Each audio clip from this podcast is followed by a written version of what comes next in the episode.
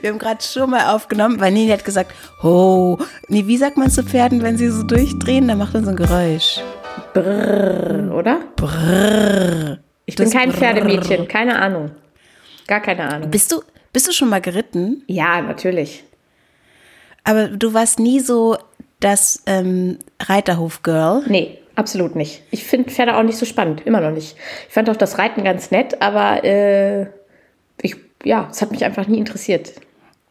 Ihr seid bei dem Pferde-Podcast, Chaospraxis. Hast du Pferdebücher gelesen Nee. eigentlich? Es gab doch so eine Pferdebücherreihe, ne? Das, ich weiß gar nicht mehr, wie die. Ich habe die nämlich auch nicht gelesen.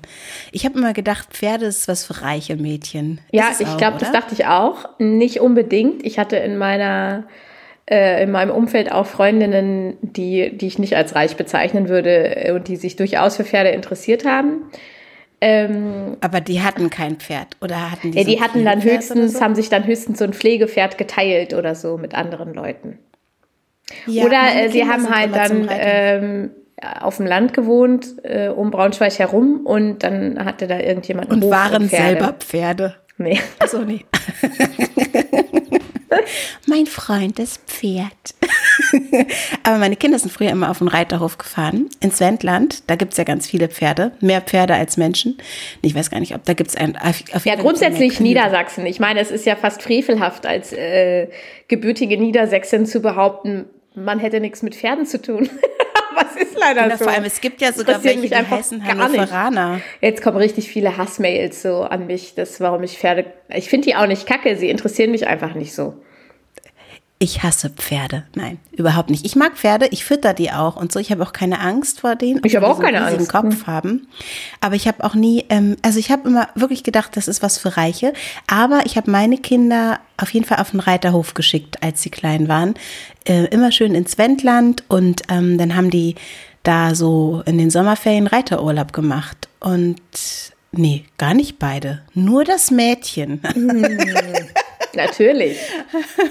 Der Junge, der macht sowas nicht. Nein. Nee, irgendwie hat sich das tatsächlich so ergeben, dass, ach genau, der Reiterhof hat dann geschlossen irgendwann, den gibt's gar nicht mehr. Ähm, aber das stimmt, es fällt mir gerade auf, dass, dass die, meine Tochter reiten war und mein Sohn nicht. Krass. Ob das an mir liegt, Ninja? Ja, das ist deine, deine äh, internalisierte äh, normative Ja. Denkweise. Genau. Ups. Aber apropos Kinderfahren weg, ne? Ich bin gerade wirklich so ein bisschen aus der Bahn geworfen, weil ich jetzt eine, also weil meine Kinder sind nicht da. Also meine Tochter wohnt ja eh nicht mehr hier, aber äh, auch mein Sohn ist einfach ausgezogen für ein paar Wochen und der ist ja 14. Der ist ausgezogen für ein paar Wochen in eine WG mit zwei Freunden und die sind ähm, dort Technik- und Internetfrei. Also das ist deren Herausforderung. Die machen das in der Schulzeit. Eigentlich richtig cool, finde ich. Ähm, da dürfen sie sich drei Wochen rausnehmen aus der Schule und in der Zeit sich eine Herausforderung suchen, die ganz individuell sein kann. Und die Herausforderung von denen ist, dass sie ohne Handy und ohne Computer und ohne Internet sind. Ich habe also keinen Kontakt gerade. Und das fällt mir so schwer. Ich bin richtig in ein Loch gefallen, ohne die meine kleine Aufgabe, dieses Kind zu behüten. Aber weißt du, was ich mir gedacht habe? Wie ist das denn rechtlich mit der Aufsichtspflicht? Weil der ist ja noch nicht 18. Ja, es gibt in der Nähe ähm, Menschen, die, äh, die gucken. Es gibt Großeltern von einem der Kinder in der Nähe, die ähm, sozusagen wissen, was los ist. Okay. Ey, bitte, machen wir hier kein Fass auf. dass das. Ja, das ist halt eure freie Schule da. Das ist ja Die ist nicht frei, das ist eine staatliche Ich weiß. Schule. Und Äh, es, gibt, es gibt, es gibt irgendwie, es ist geprüft, aber. Ja, ja, ähm, Christoph hat mir tatsächlich auch erzählt, nachdem ich ihm das erzählt habe, weil ich habe ihm das natürlich erzählt und habe direkt hinterhergeschoben, also für mich wäre das nix. Ähm, also nicht, die, die Herausforderung mit 14 auszuziehen wäre unter Garantie was für mich gewesen, aber für mich als Für Mutter dich als 14-Jährige. ja, wäre das genau. nix. Und, ähm, Es ist auch eine Herausforderung für die Eltern. und dann ich hat dir. Christoph gesagt, äh, dass dieses an sich, dieses heraus, sich eine Herausforderung nehmen, ähm, etwas ist, was äh, zum Beispiel auch an seiner Schule äh, überlegt wird, das einzuführen. Also auch an, äh, an ich- jetzt stinknormalen Regelschulen. So. Und ich habe dann, dann haben wir so ein bisschen drüber gesprochen und ich habe dann gedacht, ich glaube, also wenn es jetzt nicht, es muss ja nicht dieses Ausziehen sein oder so, ja, aber vielleicht, vielleicht ist es auch gut, wenn man da gerade so dran hängt, dass man das dann mal ausprobiert oder so. Aber ähm, ich habe dann gedacht, ich glaube, Mia hätte das auf jeden Fall, hätte so eine persönlich gewählte Herausforderung wahrscheinlich mehr mitgegeben als dieses olle Pflichtpraktikum, was man äh, machen. Wobei ich hatte ein ganz tolles Praktikum, ähm, weil ich war in der Pressestelle von der Polizei. Ähm, Geil. Und bin dann äh, von dieser Pressestelle aus nochmal zwei Tage beim Radio gewesen und zwei Tage bei der Tageszeitung und so. Und das war ganz spannend, weil ich halt so super viel Einblick gekriegt habe. Ähm, aber ich glaube, wenn man jetzt nicht so das allerspannendste Pflichtpraktikum hatte, äh, dann hat man das halt einfach durchgezogen, sie, sie sich da so einen Praktikumsbericht abgequält und das war's. Also die wenigsten, die ich kenne, äh, haben damals ein Praktikum in der Schulzeit in dem Bereich gemacht, den sie dann tatsächlich auch beruflich irgendwann ähm, verfolgen wollten. Und deswegen glaube ich, dass so eine persönliche Herausforderung ähm, für den Charakter und gerade auch für das Alter, was die Persönlichkeitsentwicklung angeht, äh, eigentlich ein tolleres Projekt ist. Aber ich finde es halt einfach krass, dass du, dass du keinen, also meine Mutter hätte das niemals mitgemacht. Never. Ich, sie Doch, meldet sich ja heute noch jeden machen, Tag bei mir. Man in Zugzwang.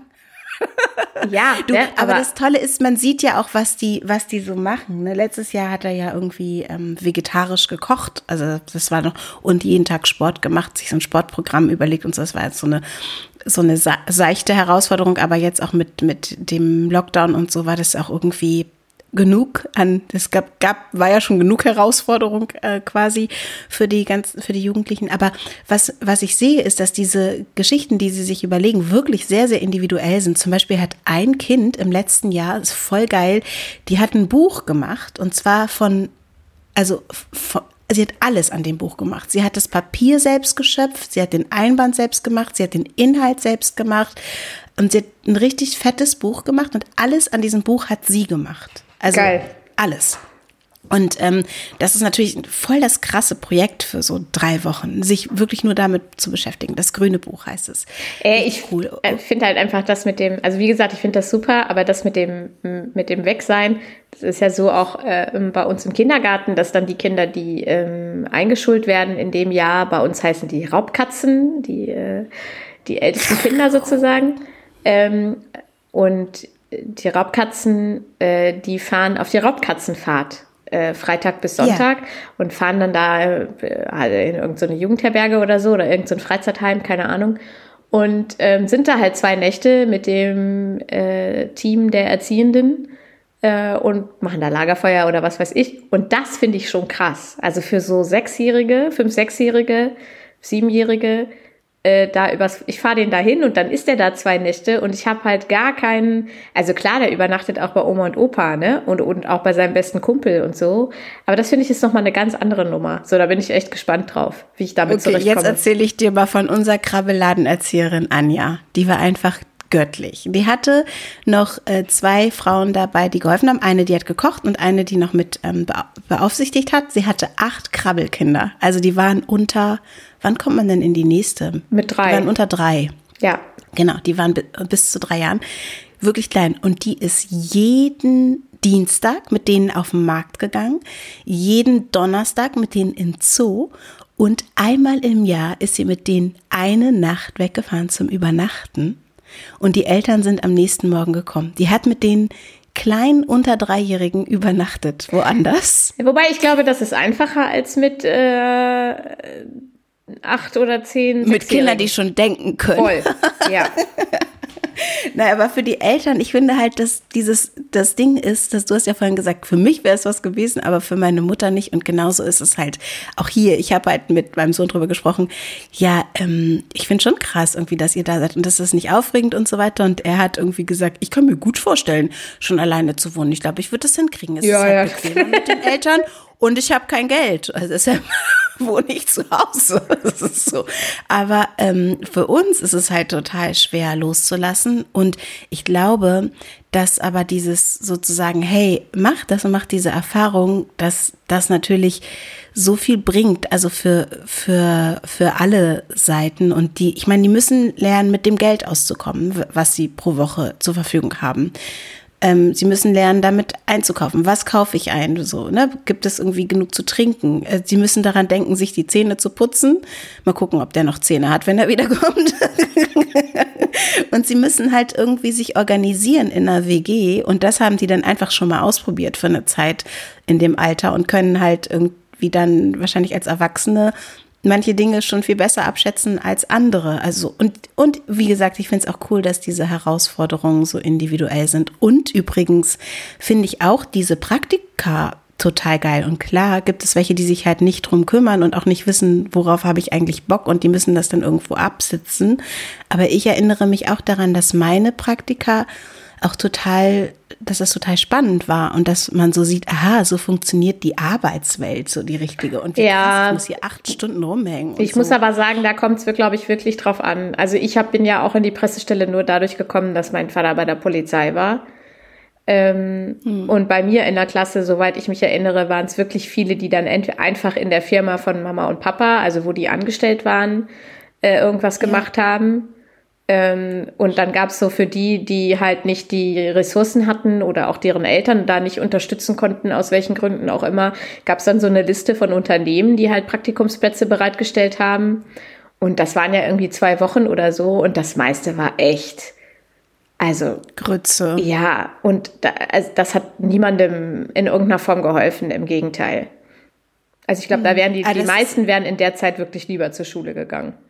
Heute, das ist wie gesagt, das ist, dass Leute, die so privilegiert sind, dann halt so geile Sachen machen und ja, die genau, anderen so ist irgendwie es. den Rest ab. Und das ist aber ja auch dann leider äh, ähm, dann in, in der Zukunft so. Also das, deshalb ist, sind diese ganzen Dinge, diese Herausforderungen, auch die Praktika und so, sind ja eigentlich eine gute Möglichkeit, Dinge zu sehen, die man sonst nicht sieht. Eigentlich muss das von Schulen anders genutzt werden, dass man wirklich guckt, was wollen die Kinder und was können die. Was ja, aber auch die Schule hat da keine Ressourcen zu. Also wer soll denn das machen? In, in der Schule. Verstehst du, was ich meine? Ich finde, da kann, das kann auch nicht die Verantwortung der Lehrkräfte sein, dann auch noch zu gucken, was haben die für Begabungen, was wollen die machen. Also dann müsste es eine extra Person geben, äh, die sich darum kümmert. Also wie, vielleicht ist es heute auch anders, das kann ich nicht beurteilen, aber vor über 30 Jahren, als es bei uns so war, ich, äh, ähm, äh, also weiß ich nicht, ob da irgendein Lehrer bei mir in der Lage gewesen wäre, äh, zu gucken, äh, was sind meine Begabungen und mich da vernünftig ähm, unterzubringen. Wie gesagt, ich hatte da ja. viele Privilegien und konnte dann, war mir war schon klar, dass ich irgendwas mit Medien und Journalismus und so machen will. Und dann bin ich da halt in die Pressestelle. Da habe ich jetzt auch nicht ich sag mal jetzt nicht so irgendwie die krassen Sachen gelernt, weil man in der Pressestelle von der Polizei eher sowas schreibt wie roter Golf ist gegen Baum geknallt oder so. Ähm, aber es war natürlich trotzdem spannend, wie du sagst, da einen Einblick zu kriegen und auch irgendwie ein eigenes Büro zu haben für diese zwei Wochen und so zu tun, als wäre man jetzt gehörte man jetzt zur Arbeitswelt, was ich heute auch irgendwie fast schon so ein bisschen eklig finde, dass man das früher so geil fand. Ähm, aber Erwachsen zu sein also, war halt geil, ne? Die, man das sieht, ist, glaube ich, auch das, was die jetzt cool genau, finden. Dass genau, man sich so das ein Erwachsensein. Erwachsensein spielt. Genau. Und diese, diese Unterschiede, die werden ja nicht erst mit der Praktikumsvergabe sichtbar. Also dann, da kann mir keiner erzählen, dass er da nicht vorher schon weiß, wer da wie privilegiert ist und wer nicht. Ähm, Absolut. Nur es gibt dann halt, also es gab bei uns kein System, äh, das das in irgendeiner Form aufgefangen hätte. Und ich glaube auch, da kann man auch niemandem direkt die Schuld zuschieben, weil auch die Lehrkräfte keine Ressourcen hatten, um sowas aufzufangen. Also die konnten sich ja nicht noch zusätzlich darum kümmern, dass irgendwelche Schüler bei Praktikumsplätzen unterkommen. Das war ja Teil der Aufgabe, dass man sich um sowas selbst bemüht hat und selber, ich musste auch eine Bewerbung schreiben und so. Aber na ja. klar, ich kann halt, ich konnte gut schreiben. Äh, meine Eltern hatten genug Zeit und äh, Kenntnisse, mich dabei zu unterstützen. Und bei denen, wo das zu Hause eben nicht möglich war, äh, da fing es ja schon von Anfang an an, dass das scheiße lief, aber es wurde eben in, nirgends auch groß aufgefangen. Bei mir ist ja so, ich bin ja mit einer alleinerziehenden Mutter aufgewachsen.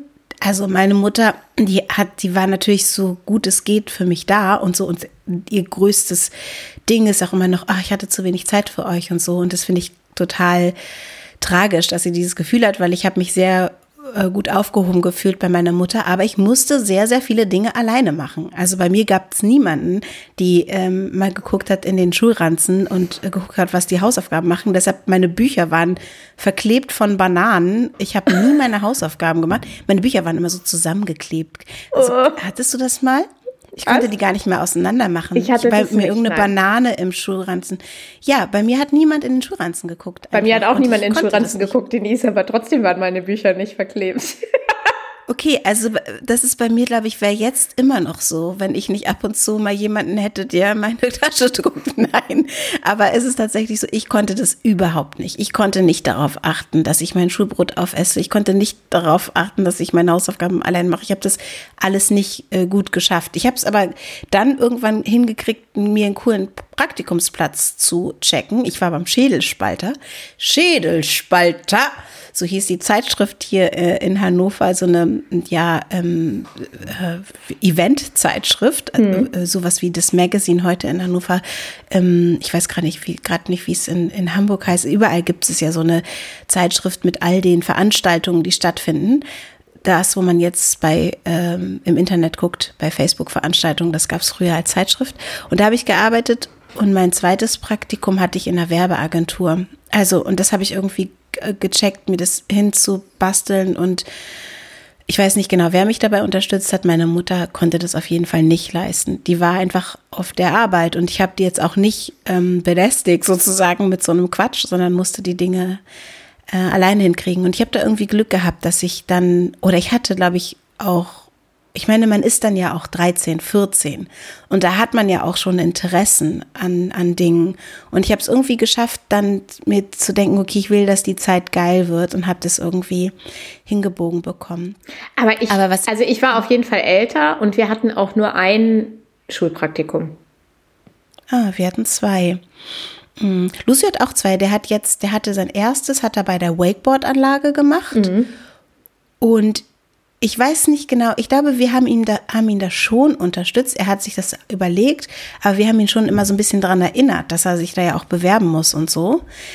Ähm, das ist das schon.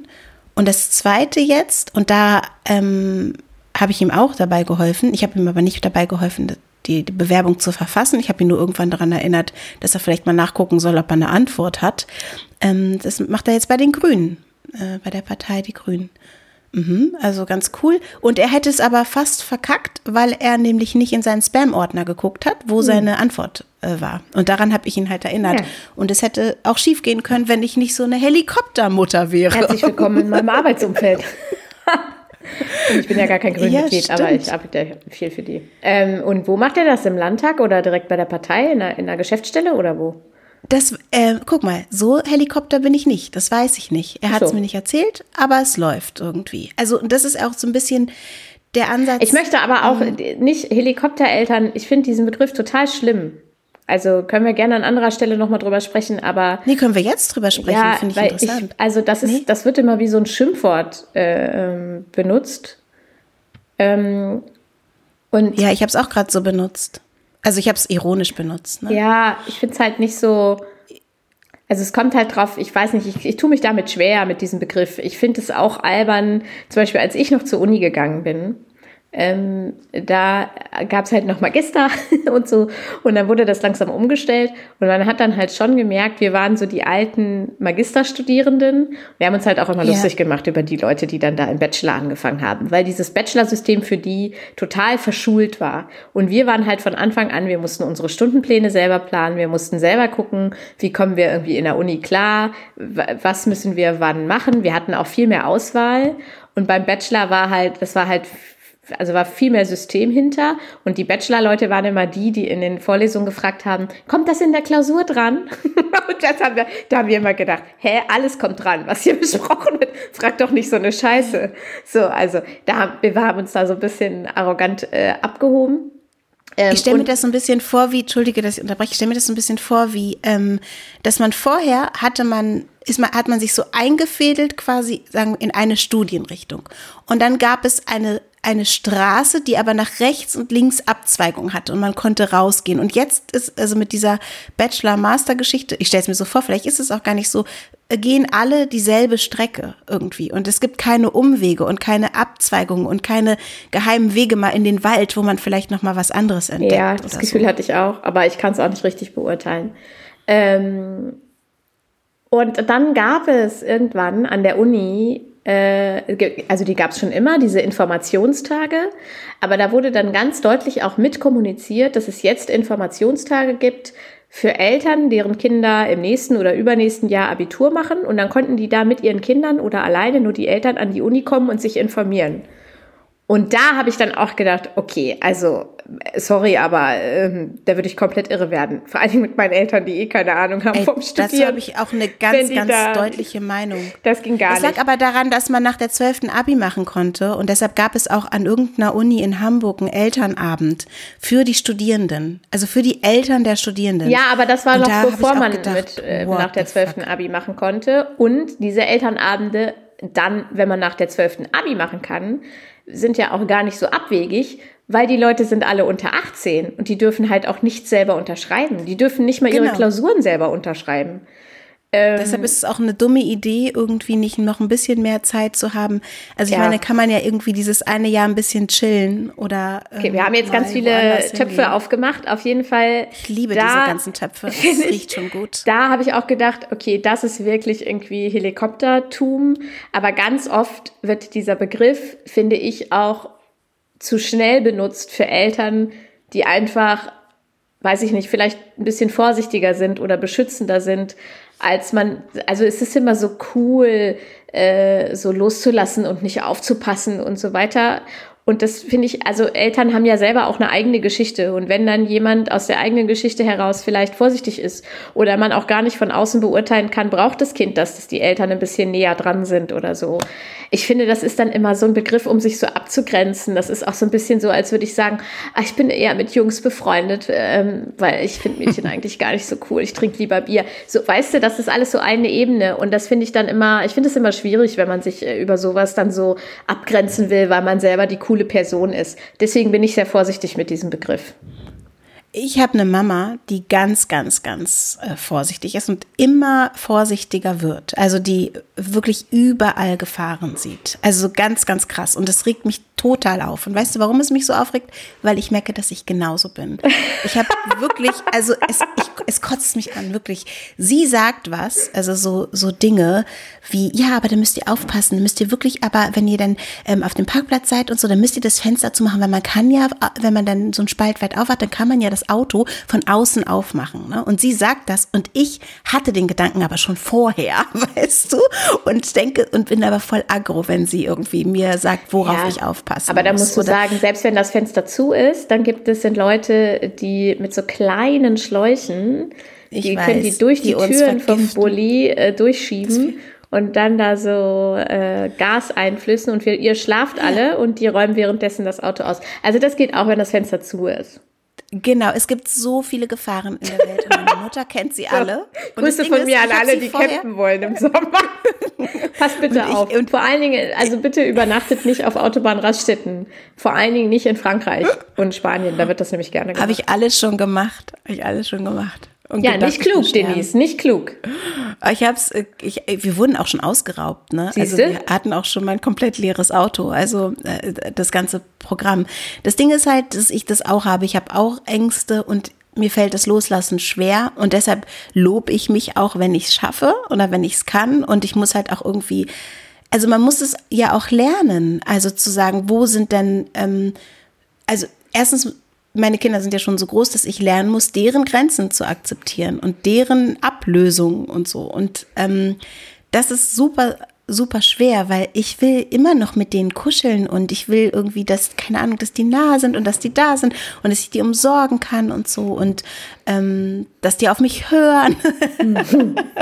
Aber das ist halt dann irgendwann alles nicht mehr so. Und dieses Loslassen fällt mir total schwer. Ich hatte echt die letzten zwei Tage, ich frage mich auch, ob ich vielleicht irgendwie so eine Post-Corona-Geschichte habe, weil ich so schlapp bin oder ob es einfach Frühjahrsmüdigkeit oder Pollen sind, keine Ahnung. Oder eben dieser Abschiedsschmerz. Ich habe wirklich die letzten zwei Tage richtig erschöpft rumgesessen, weil natürlich auch mein Tagesablauf ohne dieses Kind ein anderer ist. Also und diese Struktur fällt weg und so. Ich finde, dass das ähm, Loslassen oder das aufhören, um die Kinder herumzukreisen. Das ist ja so ein bisschen dieses Helikopterbild, dass das total schwer ist. Und ich finde, dass du total recht hast, dass man muss halt immer gucken, was ist das für eine Beziehung, für eine ähm, Geschichte irgendwie mit den Kindern. Aber was ich schon sehe, und da müssen wir, können wir ja einfach mal unsere Kindheit anschauen, dass wir die Kinder so viel mehr ähm, begleiten bei allem Möglichen und sie natürlich dadurch ganz, ganz wenige Räume nur noch haben, in denen sie sich frei äh, bewegen können und in denen sie auch mal anders sein können, außerhalb des Kontexts, ich bin das Kind von. Und das ist halt was, was ich schwierig finde. Ja, ich glaube, dass da kommt es natürlich auch ein bisschen aufs Alter an. Da kann ich jetzt äh, noch nicht so doll mitreden, weil das eine Natur der Sache ist, dass ein Fünfjähriger oft von seinen Eltern umgeben ist. Ninja, du Aber, musst mal drüber nachdenken, ob du oh, jetzt mit nichts. Morgen muss er auch mal ausziehen, zwei Wochen in der WG. Ähm, genau. Aber ich habe zum Beispiel letztens mit einer Bekannten vom Kindergarten äh, haben wir über Grundschule gesprochen und so, weil wir jetzt schon die Aufforderung gekriegt haben, äh, unser Kind anzumelden für nächstes Jahr, für, für den Schulbeginn. Also sind wir sehr schnell äh, in Hannover mit den Unterlagen. Und ähm, Denise guckt gerade so. Hörst du mich noch, Denise? Ja, ich höre dich noch. Gut. Entschuldige, das ist nur gerade was anderes angegangen. Ah, okay. Entschuldigung. Ähm, Genau, und da, da habe ich halt so mit ihr drüber geredet und so. Und äh, dann habe ich halt gesagt, ja, ist ja auch voll praktisch, weil die Grundschule ist sehr bei uns in der Nähe.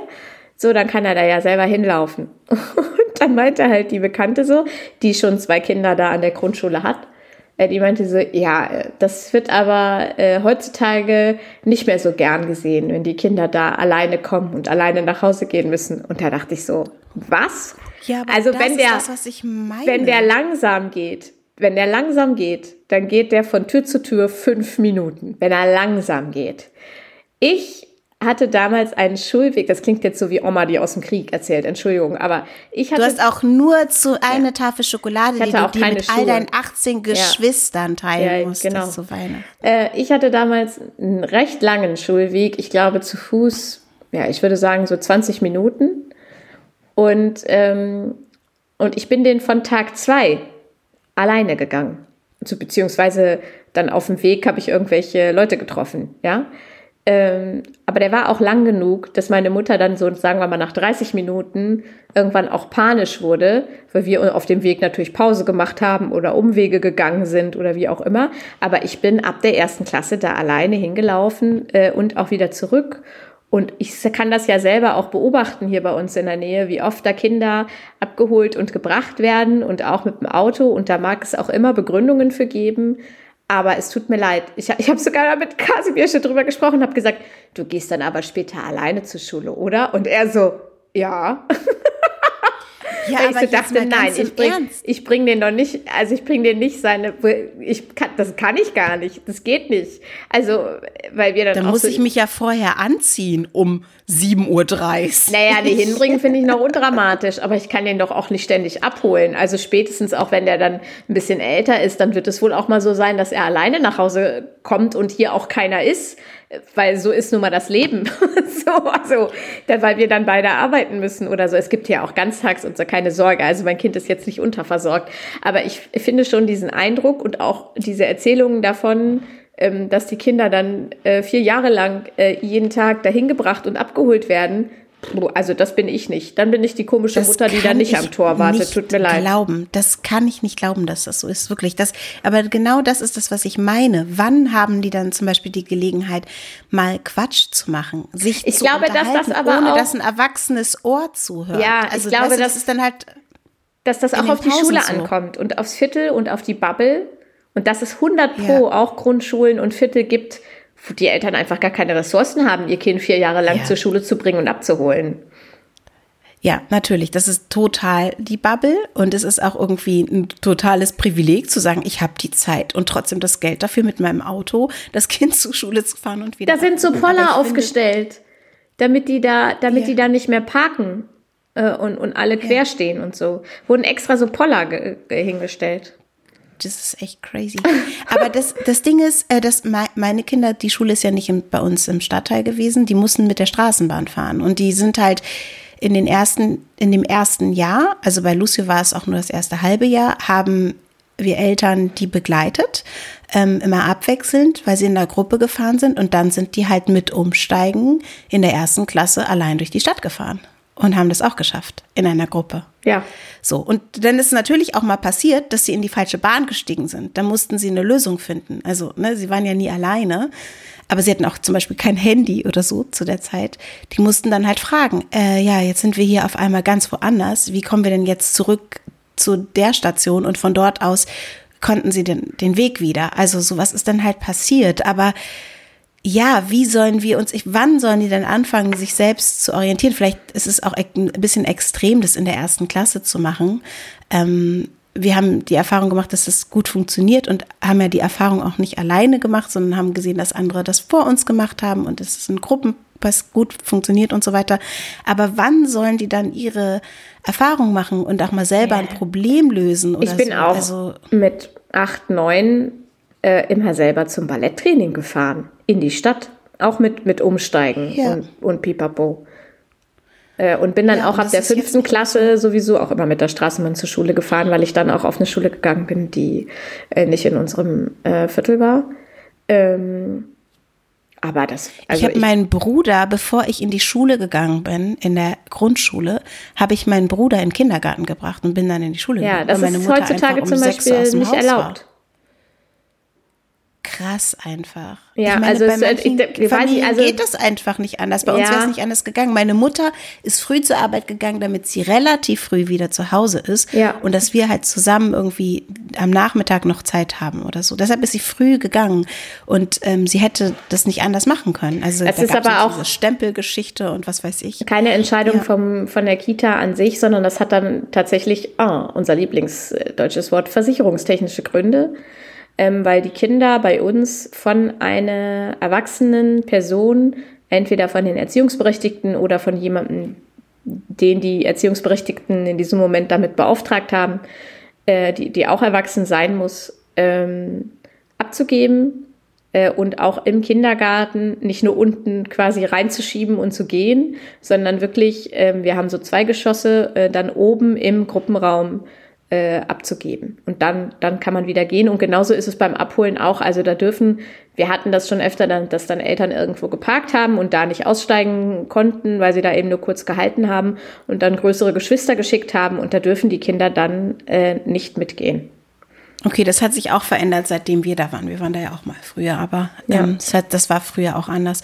Ja, krass, aber was zum Beispiel ich finde halt manche Dinge, wir, ich finde, wir verschenken uns halt auch in, mit manchen Sachen. Also dieses, diese Furcht davor, ähm, und das hat wirklich auch voll was mit Loslassen zu tun, diese Furcht davor, dass ähm, bestimmte Zeiträume nicht ordentlich strukturiert sind, so, oder dass, dass äh, die Kinder genau das machen, was wir sozusagen uns überlegt haben. Die verhindert so viel. Jan hat mir zum Beispiel erzählt, dass der ist ja Dozent ähm, an der äh, an der Universität und ähm, Dozent für äh, Sonderpädagogik und es gab eine Gruppe von Studierenden, die dann ja auch immer Praktika an Schulen machen. Die haben sich überlegt, dass sie mit einer Gruppe SchülerInnen gerne Klänge in der Umgebung aufnehmen wollen und aus diesen Klängen ein Musikstück produzieren wollen oder irgendwie das umsetzen, dann das zusammenschneiden und irgendwas daraus produzieren wollen. Dann haben Eltern gesagt, das wollen wir nicht. Was machen denn die anderen Klassen in der Zeit?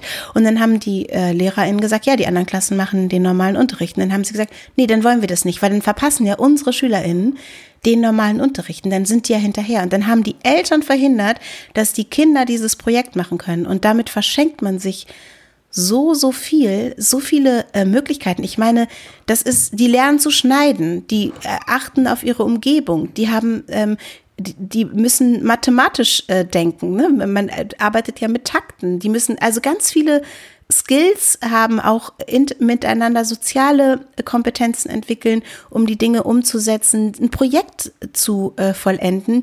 Ist, das ist das, was wir dann im Arbeitsleben ganz, ganz häufig brauchen. Und das findet dann nicht statt, weil es nicht so ist wie, wie geplant. Und das finde ich ist echt so problematisch an, ja ja, an, an, an, an so diesen Systemen. Und deshalb bin ich froh, wenn Schulen sagen, hey, wir bieten eben Projektarbeiten an oder wir, wir, ähm, wir machen sowas wie eine Herausforderung oder, oder solche Dinge. Und deshalb möchte ich das halt auch als Mutter unterstützen, auch wenn ich Ängste habe und denke, oh, also eigentlich wäre es mir lieber, alles ist wie immer und er ist dann um die, die Uhrzeit zu Hause und wir essen zusammen zu Abend. Also natürlich finde ich das angenehmer, weil ich mir keine Gedanken machen muss, aber ich nehme uns allen damit ja auch so viel. Also ja, ach trotzdem.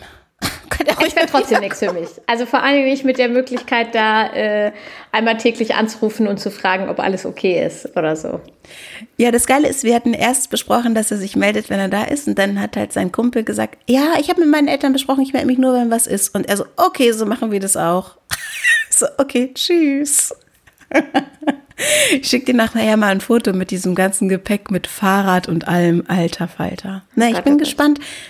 Kennst du das? Ich, äh, du hast ja deine Schwester ist ja jünger als du, ne? Ja. Und kannst du dich daran erinnern, dass wenn die mal alleine weg war und dann wiederkam, dass die so komisch anders aussah? Nee. Weißt du das noch? Ich weiß dass wenn mein Bruder auf Klassenfahrt war und dann wiederkam, dann hat er sich so, dann ist er einfach eine Woche älter geworden. Ach so, ja gut. Und sein Gesicht sah anders aus und der wirkte so anders. Ich das war bei uns anders, so äh, weil ich diejenige war, die immer weg wollte. Also meine Mutter hat auch mal gesagt, so sie stand quasi ihr älteste Tochter, ne, erstes Kind und so, und sie stand bei den Klassenfahrten so mit Tränchen im Auge am Bus und am liebsten nochmal winken und nochmal umarmen. Und ich war so, ja, ciao, bis Freitag. Ähm, und meine Schwester hatte äh, richtig Probleme ähm, damit und hatte immer sehr doll Heimweh und hat immer angerufen und geweint und wollte abgeholt werden. Haben sie meine Eltern auch ein, zwei Mal gemacht. Ich, ich weiß es nicht mehr so genau. Äh, und die kam mir dann nicht verändert vor, als sie wieder da war, sondern nur. Weil sie war nicht so lange weg. Ja. okay. Aber das ist ja auch so ein Ding, dieses Heimweh. Ich erinnere mich an ein Heimweh, das ich hatte. In der dritten Klasse war ich das erste Mal auf Klassenfahrt in Otterndorf in so einem Zeltlager. In der dritten Klasse? Ja. Oh, krass. Wieso? Ist das. Was ist da? Eine Woche lang. So, ja. Das finde ich krass Ey, früh. Meine Kinder sind seit der ersten Klasse jedes Jahr eine Woche lang auf Klassenfahrt. Was? Ja. Ich war das erste Mal ja auf Klassenfahrt in der sechsten Klasse. Ja, nee. Meine Kinder waren seit der ersten, ich meine, äh, Shana seit dem Krabbelladen jedes Jahr. Also seit dem, im Krabbelladen war es ja nur eine Nacht, ja. aber dann war die jedes Jahr auf Klassenfahrt. Krass. In dem Kinderladen, wo die früher war, weißt du, da, ja. war, da war das auch so, dass die jedes Jahr weggefahren sind. Ja. Mhm. Ist jetzt nicht ja. mehr so. Ja, es verändert sich. Nee, und die war der, äh, und ich war in der dritten Klasse und ich weiß, dass ich in der letzten Nacht ähm, Heimweh bekommen habe. Und ich kann mich noch genau an dieses Gefühl erinnern. Und deshalb fühle ich auch immer mit, wenn, äh, wenn Eltern sagen, oh, jetzt haben die angerufen, das Kind hat Heimweh und so, weil ich kann mich noch an mein Heimwehgefühl so doll erinnern und wie schlimm das war. Ähm, das ist richtig, richtig, also richtig zerreißt einen ja so richtig. Man will einfach nicht mehr da sein. Also das ist so krass. Die Ninja kennt das nicht. Ich kenne es nicht, wirklich Kinder nicht. Nein, ich hatte. Kinder kannten das auch nicht. Ich, äh, also das fühlt sich, klingt total schrecklich, äh, aber ich hatte das nicht. Nee, ich finde, das klingt gut. Ich finde, ich glaube, das ist ein gutes Zeichen. Also bei mir ist es halt wie gekommen, ich bin halt nachts aufgewacht und da waren halt die Schatten von den Bäumen und ich hatte auch ein bisschen Angst und so. Ja, okay. Da ist gekommen. Aber ähm, ich glaube, also meine Kinder haben das ja auch nie und ich bin dann fast immer ein bisschen beleidigt so, ne? Auch, dass du so sagst, nee, ich habe gar kein Problem damit, zieh ich halt aus. So. Ja, also eigentlich kann, ist das aber voll das ne? gute Zeichen, glaube ich. Ja, eigentlich, äh, ja, eigentlich ist es ja, weil sie sich irgendwie ja sicher sind, ja. also mit sich selber sicher sind. Das ist irgendwie, und das bedeutet auch nicht, dass wenn ein Kind Heimweh hat, dass es mit sich selber nicht sicher ist. Nein, nein, nein, nein, aber ich glaube, das hat beides gute und schlechte Seiten oder so. Aber ich wirklich, also dieses Gefühl, wie gesagt, ich kenne das nur über meine Schwester, aber ich äh, hatte das nie. Ich war auch äh, in der Schulzeit öfter dann mal, als ich ein bisschen älter war, so 12, 13, 14, äh, war ich öfter mal mit einer anderen Familie, von einer guten Freundin von mir mit im Urlaub. Äh, auch so ein, zwei Wochen. Ähm, und das fand ich, das fand ich teilweise, äh, war das einfach für mich ein bisschen anstrengend, weil es natürlich eine andere Familie war und für mich dann andere Abläufe innerhalb dieser Familie, auch wenn ich sehr eng mit denen mhm. war, so, ne? Und das war dann nie so ganz fallen lassen, weil du bist ja dann immer, du bist immer das Gastkind und du bist, du reißt dich immer noch mal ein bisschen mehr zusammen als jetzt gegenüber Mama und Papa oder so. Ne? Wie lange warst du da? Wie lange war das? Zwei Wochen. Mhm. Ja. Ähm, genau. Und äh, ja, also ich war meine, ich war, also meine Eltern waren halt, wir waren halt selber nicht oft im Urlaub. Äh, und deswegen hatte ich dann da die Möglichkeit, äh, bei denen mitzufahren. So.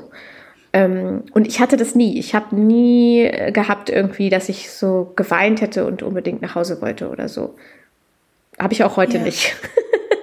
also wenn, manchmal habe ich das, wenn ich jetzt so mehrere Tage am Stück irgendwie weg bin, es müssen dann aber auch schon so vier, fünf Tage sein, da, dann habe ich halt Heimweh zu meinem Kind so. Ähm, ja. Oder will auch mal wieder lieber in meinem Bett schlafen oder sowas. Aber ich habe das noch nie so krass. Ich bin sehr gerne weg und unterwegs.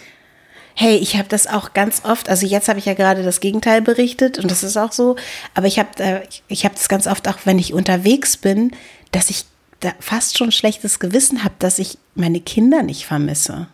Also ja, ja, dass ja. ich dann so die Zeit da irgendwie, dass ich, äh, das musste ich aber auch erst lernen, ähm, dass ich die Zeit da genieße, also wenn ja. ich weg bin, so und äh, ja, das kenne ich irgendwie. Auch, dass mir das, dass ich so merke, dass mir das so total gut tut, einfach alleine zu sein, ohne die anderen. Und dass ich dann auch manchmal gar nicht daran denke, so was machen die jetzt gerade oder so. Ich hatte auch noch nie so ein richtig, also wirklich noch nie so ein richtig schlechtes Gewissen als Mutter äh, länger weg zu sein, äh, weil ich mir auch immer sicher war, dass mein Kind äh, in welcher Form auch immer gut versorgt ist.